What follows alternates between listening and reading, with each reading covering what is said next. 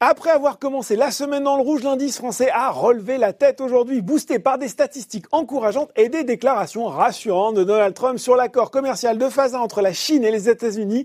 Un accord qui serait entièrement intact, si l'on en croit le président, contrairement à ce qu'affirmait son conseiller au commerce Peter Navarro. Alors le CAC 40 termine la séance à plus 1,39% et reprend les 5000 points vers les 5017,68 points et de petits volumes, seulement 3,6 milliards d'euros échangés. Alors ces statistiques encourageantes, eh bien ce sont les indices des directeur d'achat. Le PMI composite est ressorti à 47,5 en juin dans la zone euro. Alors certes, c'est toujours en dessous de la barre des 50 qui marque l'expansion d'un secteur, mais c'est mieux que les 43 attendus et 31,9 en mai. C'est d'ailleurs la deuxième plus forte progression depuis la création de l'enquête après celle enregistrée en mai. La France, Cocorico, se distingue même avec un indice composite à 51,3. Le PMI service passe de 31,1 à 50,3 et le PMI manufacturier de 36 à 52,1.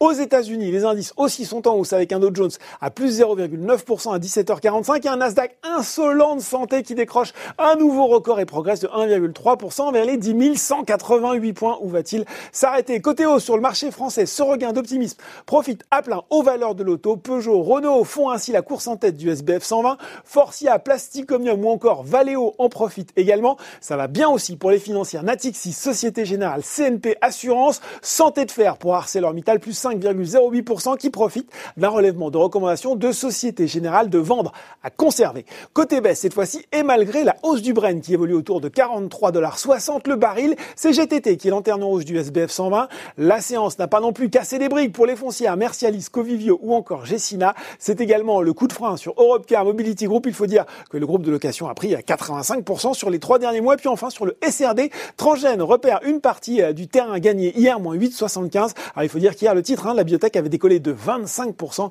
après la présentation de nouvelles données encourageantes au congrès de l'AACR 2020. Voilà, c'est tout pour ce soir. En attendant, n'oubliez pas tout le reste de l'actu éco et finance et sur Boursorama.